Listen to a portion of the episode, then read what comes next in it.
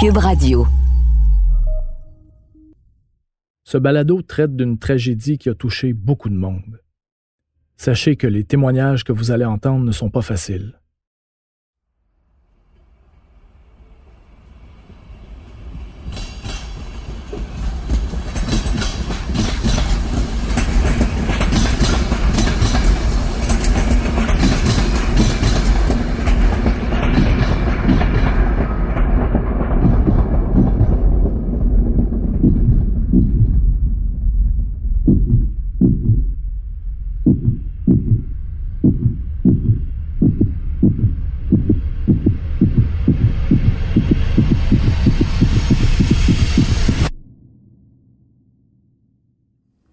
Pour moi, il y a eu un avant mégantique et un après mégantique.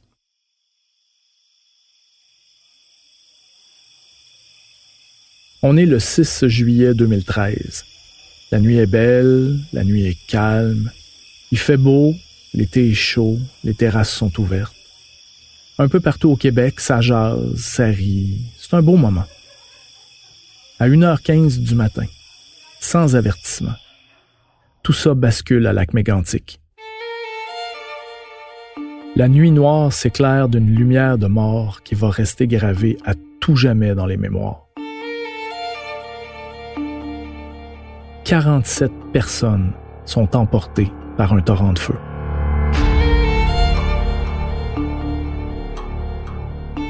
Il est 3 heures du matin. Ça recommence à bouger dans les salles de nouvelles. Les équipes se préparent, regardent ce qui s'est passé pendant la nuit. Le 6 juillet 2013, c'est euh, autre chose. Un train de 72 wagons, rempli de pétrole brut, vient de dérailler. Les premières images qui arrivent sont bien trop épouvantables pour être vraies. Ce serait pas la première fois que de fausses images circulent sur les réseaux sociaux. ça venait peut-être d'un autre pays, d'ailleurs. Ça semblait juste euh, impossible de voir ça ici, chez nous. Cette fois-là, le réveil est brutal.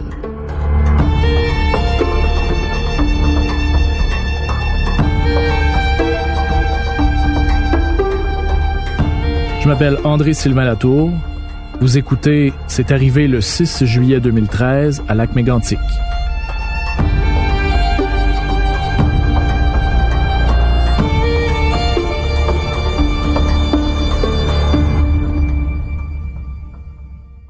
Quand un événement aussi dramatique arrive, c'est normal d'être affecté. À différents niveaux, évidemment. Il n'y a rien de comparable avec ceux qui perdent un proche, c'est clair. Mais il faut penser aussi à ceux qui ont fouillé les décombres et qui ont ramassé les dégâts. Il faut penser aux hommes et aux femmes politiques qui doivent gérer toute une crise, comme la mairesse de Lac-Mégantic à l'époque, Colette Roy-Laroche. Son sang-froid, sa retenue lui avait d'ailleurs valu le surnom de Dame de granit ou Pauline Marois, qui était première ministre. D'ailleurs, elle raconte ce qu'elles ont vécu plus tard dans la série. Il faut aussi penser aux journalistes qui ont couvert cette histoire épouvantable.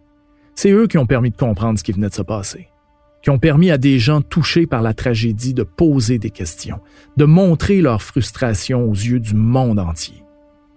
C'est à travers les yeux des journalistes qu'on va revivre une des pages les plus sombres de l'histoire du Québec.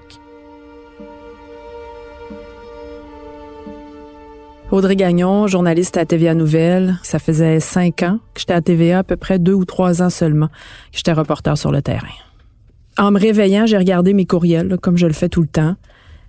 Puis là, ben, il y avait un nombre incalculable de messages euh, sur ce qui venait de se passer à Lac Mégantic. Je suis montée à bord de ma voiture, je suis partie. Il était peut-être à ce moment-là 4h30 du matin. J'ai dû arriver sur place vers 7h, euh, 7h30, je me souviens plus trop. Euh, mais j'étais une des premières journalistes sur les lieux. Ben, je m'appelle Nicolas Saillant, je travaille au Journal euh, de Québec et de Montréal depuis une douzaine d'années. Je me réveille le lendemain par mon patron, la patronne de fin de semaine, qui me dit Il se passe de quoi à Mégantic? Veux-tu y aller? Là, encore une fois, moi, je suis absolument rien à ce moment-là de ce qui se passe. Il dit, va regarder à LCN, puis rappelle-moi, j'ai besoin de toi. J'ai fait ce qu'il m'a dit, j'ai ouvert LCN, Et là, évidemment, comme journaliste, tu peux pas faire autrement qu'être happé par les images que tu vois. C'est-à-dire que les images vidéo, euh, les gens qui avaient filmé les premières images, mais qui étaient catastrophiques, de la scène en pleine nuit, des wagons qui sautent. J'ai rappelé mon patron puis j'ai dit, je pars.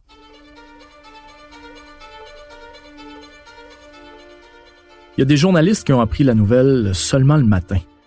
Et la réalité va les frapper de plein fouet. Faut dire qu'au Québec, il n'y a pas beaucoup de monde qui sont préparés à voir ça. Nicolas Lachance, Journal de Québec. J'avais 28 ans en juillet 2013 lorsque le train a frappé le centre-ville de Lac-Mégantic et l'a complètement détruit. Euh, une scène euh, qu'on n'oublie euh, pas lorsqu'on lorsqu'on la vit pour vrai, là, lorsqu'on la voit, lorsqu'on arrive sur place. Et la chose que je me souviens le plus déjà là, c'est c'est l'odeur, l'odeur du gaz puis l'odeur de la mort. Ça revient souvent ça dans les témoignages, l'odeur. Une odeur particulière qu'on peut tout simplement pas oublier. Audrey et Nicolas sont dans les premiers arrivés sur place.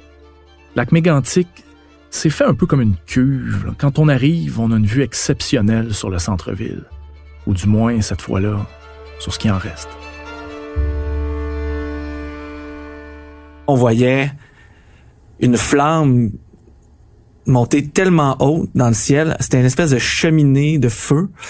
Euh, on avait des frissons c'était c'était c'était particulier. On savait pas trop vers où euh, je savais pas trop vers où je m'en allais. C'était un peu le chaos à mon arrivée. En roulant tu voyais le nuage de fumée à plusieurs kilomètres à la ronde.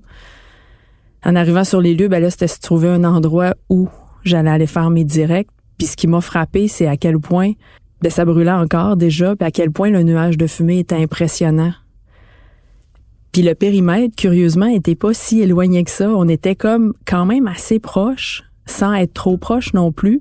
Évidemment, ça a été rapidement euh, élargi quand on a compris que il y avait encore des risques d'explosion parce que le feu n'était pas éteint complètement. Il y avait encore des wagons euh, qui contenaient du pétrole, donc ça risquait d'exploser. Mais c'était vraiment l'ampleur de la situation. C'est là où on réalisait vraiment ce qui venait de se passer.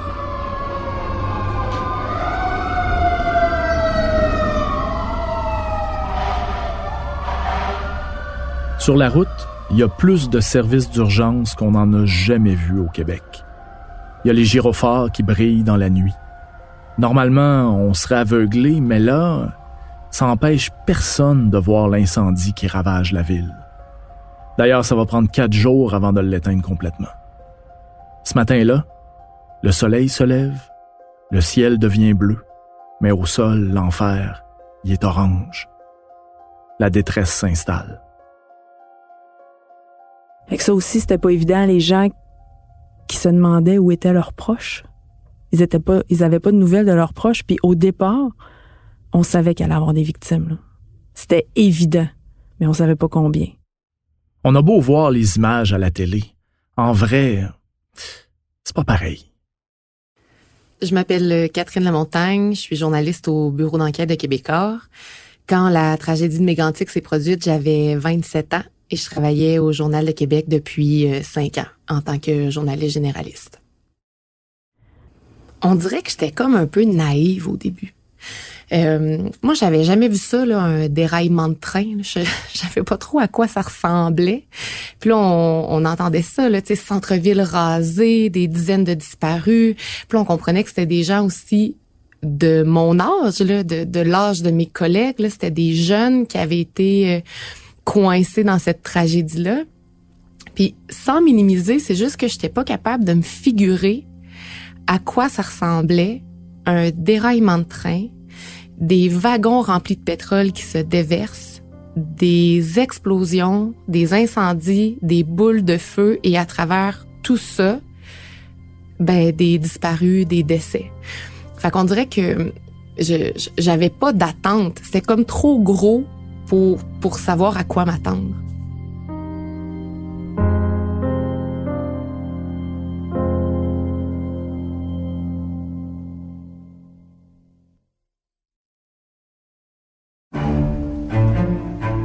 Se faire voler. Y a-t-il quelque chose de plus frustrant, de plus décontenançant? Imaginez se faire voler par un ami très proche. Ou encore 5 millions d'abeilles quand tu es un apiculteur ou une ambulance par une patiente que tu transportes à l'hôpital. C'est le genre d'histoire que j'ai recueilli auprès de victimes qui nous racontent avec émotion le vol qu'ils ont vécu. Je m'appelle Marc-André Carignan et je vous invite à écouter ma série Balado au voleur, une production Cube Radio disponible sur cube.ca et sur l'application Cube.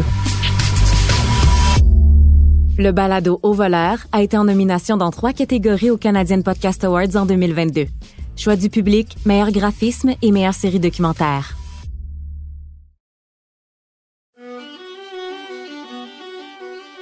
Maxime Landry, je suis producteur exécutif à TVA Nouvelles.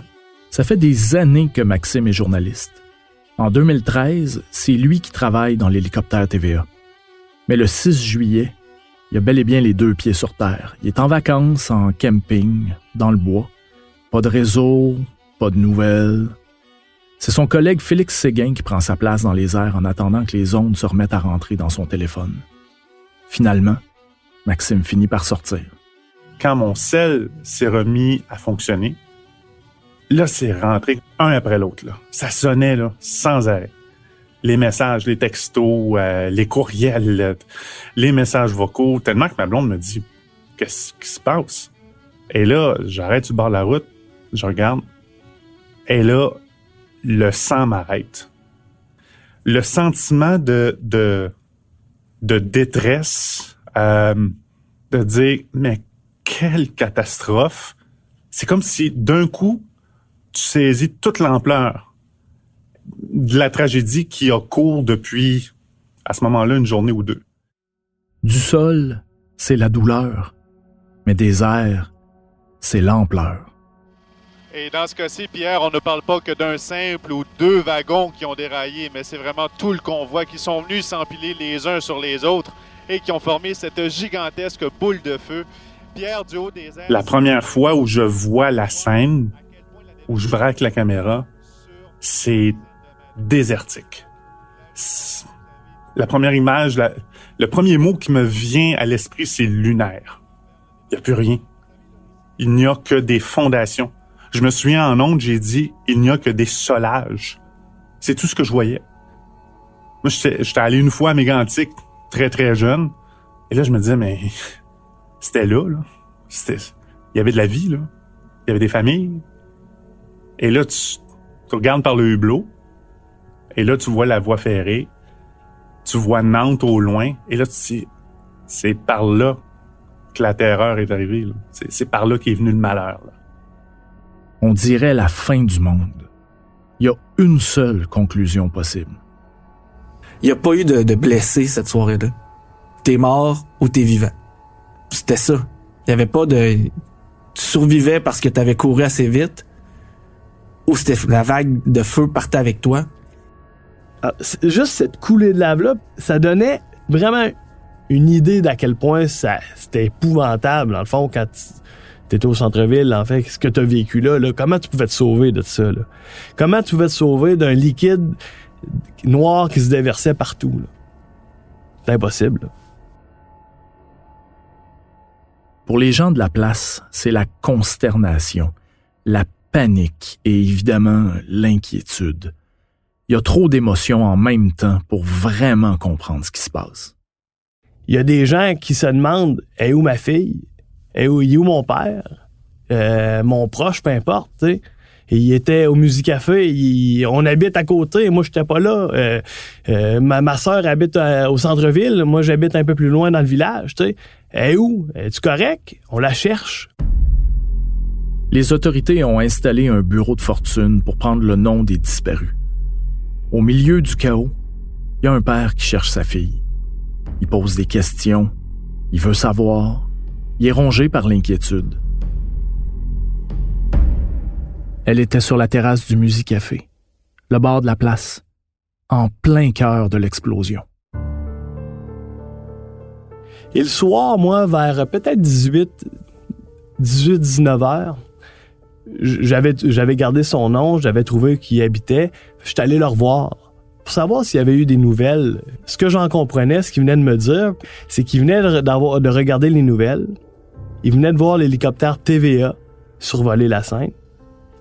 Lui qui habite Mégantic venait de comprendre que le village n'existait plus. Puis que sa fille était au centre du village. Je réalisais que ça aurait tellement pu être moi qui étais là au Café parce que de toute façon, ce soir-là, j'étais sur une terrasse. J'étais sur une terrasse à Québec.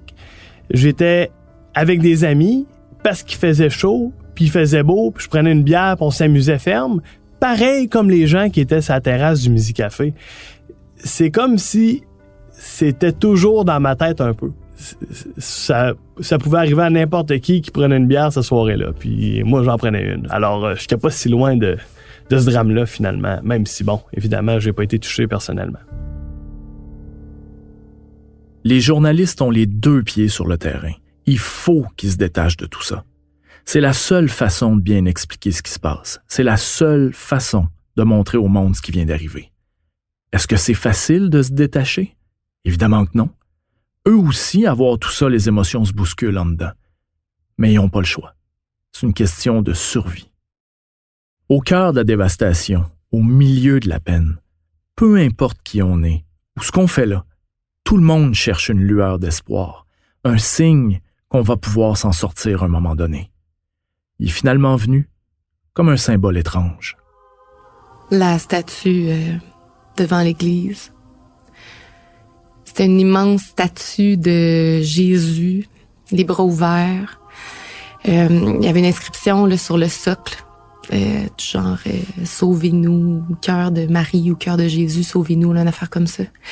Et ironiquement, ou miraculeusement peut-être, le brasier qui a suivi le déraillement du train s'est arrêté aux marches de l'église. Donc, cette statue-là surplombait la tragédie ferroviaire. Je ne suis pas euh, pratiquante, je suis plutôt même athée, euh, mais il y avait quelque chose d'extrêmement symbolique là-dedans, je trouvais. L'Église a, survécu au drame. Outre l'aspect religieux, on peut ressortir tout l'aspect religieux de là, mais c'était quand même un symbole fort de ça, de une espèce d'emblème quand t'arrives dans ces villages-là, l'église euh, est restée sur place. Là. au moins ça, il, ça tenait.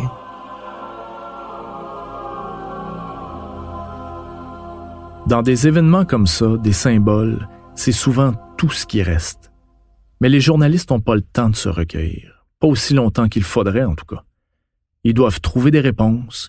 Ils doivent continuer le travail. La zone, elle, est fermée c'est toujours dangereux. Personne peut approcher. À travers la cendre, à travers l'huile, les autorités veulent retrouver tout le monde. Pour les proches, c'est long. Les images qu'on voit à la télé, c'est souvent le seul moyen qu'ils ont pour avoir des réponses. Et il y avait une rampe, une rampe d'escalier en, fer forgé. il ne restait que la rampe. Et là, je reviens au sol et j'ai une famille qui vient me voir sur le terrain. Je me souviens, c'est une dame et son mari. Et là, je me dis, oh, eux autres, ils, ils, viennent me voir moi, là. Et la dame, je m'attends à ce qu'elle m'engueule. Elle me dit, c'est vous hein, qui avez montré euh, la, la rampe de fer forgé tantôt au bulletin du midi? C'est vous qui étiez euh, dans l'hélico tantôt, hein? Je dis, oui. Et là, elle me prend dans ses bras et elle se met à pleurer. Elle me dit, ça fait des jours qu'on attend de savoir qu'est-ce qui arrive avec ma cousine. Et c'est la première image qu'on a pour amorcer notre deuil. Je, je vous le raconte encore aujourd'hui, puis euh, ça, ça s'oublie pas. C'est pas fini, mais déjà, on sait que jamais on va oublier ça. Moi, le moment que j'ai trouvé le plus difficile, puis ça à quoi je pense souvent, c'est c'est euh, au moment où toutes les personnes disparues avaient été identifiées. Puis il y avait un mémorial qui avait été créé à l'intérieur de l'église, la fameuse église Sainte-Agnès, qui se trouve être le cœur de lac mégantic où les gens allaient se rassembler, se réunir. Puis il y avait un mémorial à l'intérieur de l'église où il y avait les noms des victimes, les photos et les messages. Les messages euh, de la mère à sa fille, de, du petit enfant à sa maman, à son papa disparu. Je t'aime maman, je t'oublierai jamais, avec des cœurs. Moi, j'ai craqué à ce moment-là. Ça, j'ai trouvé ça extrêmement difficile. C'est comme si je prenais conscience réellement à ce moment-là de, de l'ampleur de la situation. Puis ça, j'y pense souvent. Tellement de victimes. Ce qu'on veut le plus, c'est atténuer la peine, faire revivre les disparus juste un petit moment de plus, rappeler leur visage à tout le monde. Il y a une partie très, très résidentielle à Mégantic, à Frontenac. Puis là, tu circules dans les rues, puis je me souviens des projecteurs. Les gens s'étaient rassemblés sur les pelouses. Et là, tu vois qu'il y a une toile blanche sur le bord de la maison, puis ils projettent des photos. Et là, tu comprends que, ben là, ils ont perdu quelqu'un. Puis un peu plus loin, oh, un rassemblement de, de gens à la chandelle. Et là, c'est encore quelqu'un, encore une famille, encore des proches qui pleurent, des gens portés manquants, portés disparus.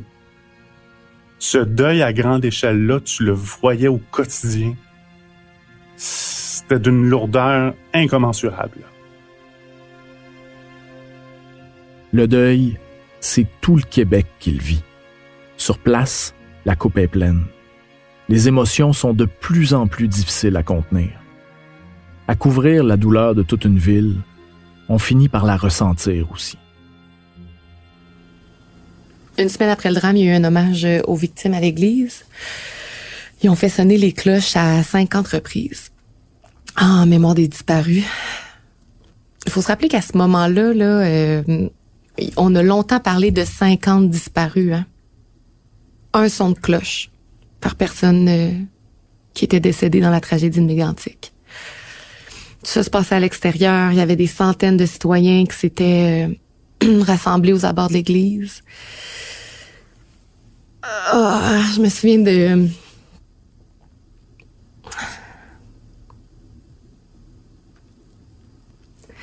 Je me souviens de m'être assise dans le gazon avec euh, mon calepin et mon crayon. Il faisait soleil, il faisait gros soleil, il faisait chaud. Puis là, le curé était sorti. Ah, ça brasse vraiment des affaires.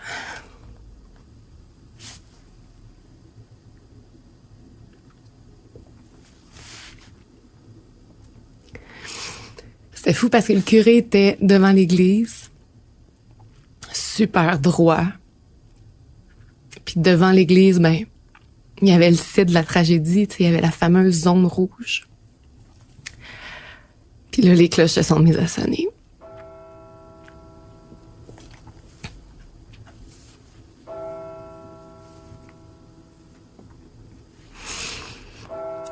C'était impossible de retenir ses larmes. Il y avait des gens qui se tenaient par la main, il y avait des mères qui enlaçaient leurs enfants.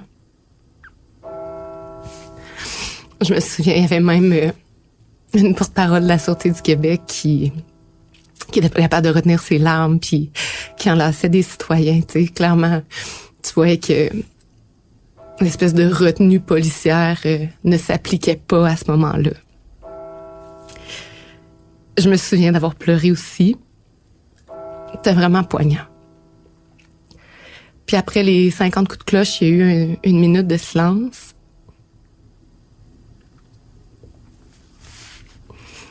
Après ça, ils ont fait sonner les cloches, mais comme à plein régime, ça retentissait super fort. Ils ont laissé aller des colombes dans le ciel. Puis les colombes, tu sais, je veux dire, ils auraient pu aller partout, tu sais.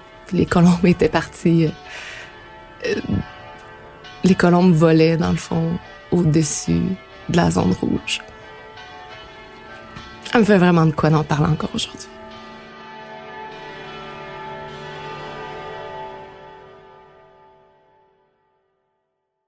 Mais les journalistes peuvent pas pleurer longtemps. Il faut se relever les manches. Ils ont un travail à faire, raconter les faits, écrire l'histoire.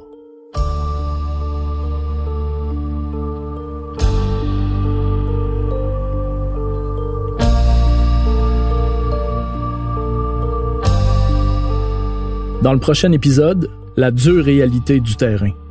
On a beau vous prévenir de l'ampleur, il n'y a rien qui vous prépare à une telle dévastation. Vous allez voir, quand vous allez descendre l'autobus, ce que vous allez vivre là, ça n'a rien à voir avec tout ce que vous avez vécu dans votre vie. Là, tu te dis, ben, on en a vu d'autres. Mais il y avait raison. Quand tu mets le pied, ça craque. Tellement le sol est sec. Il n'y a plus rien. Il n'y a plus un brin d'herbe. Il n'y a plus un arbre. Il n'y a rien.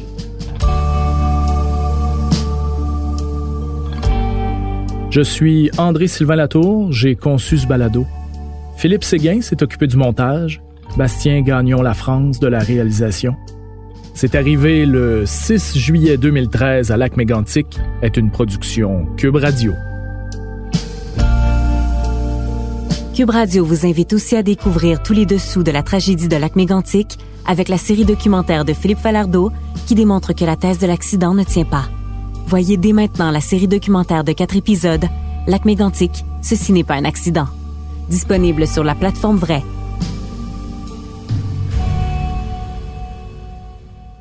Si vous avez besoin de soutien, d'aide, ou si vous sentez qu'un proche traverse des moments difficiles, s'il vous plaît, n'hésitez pas à contacter 1-866-APPEL, 1-866-277-3553. Nous vous proposons également d'autres organismes d'aide dans le descriptif de l'épisode.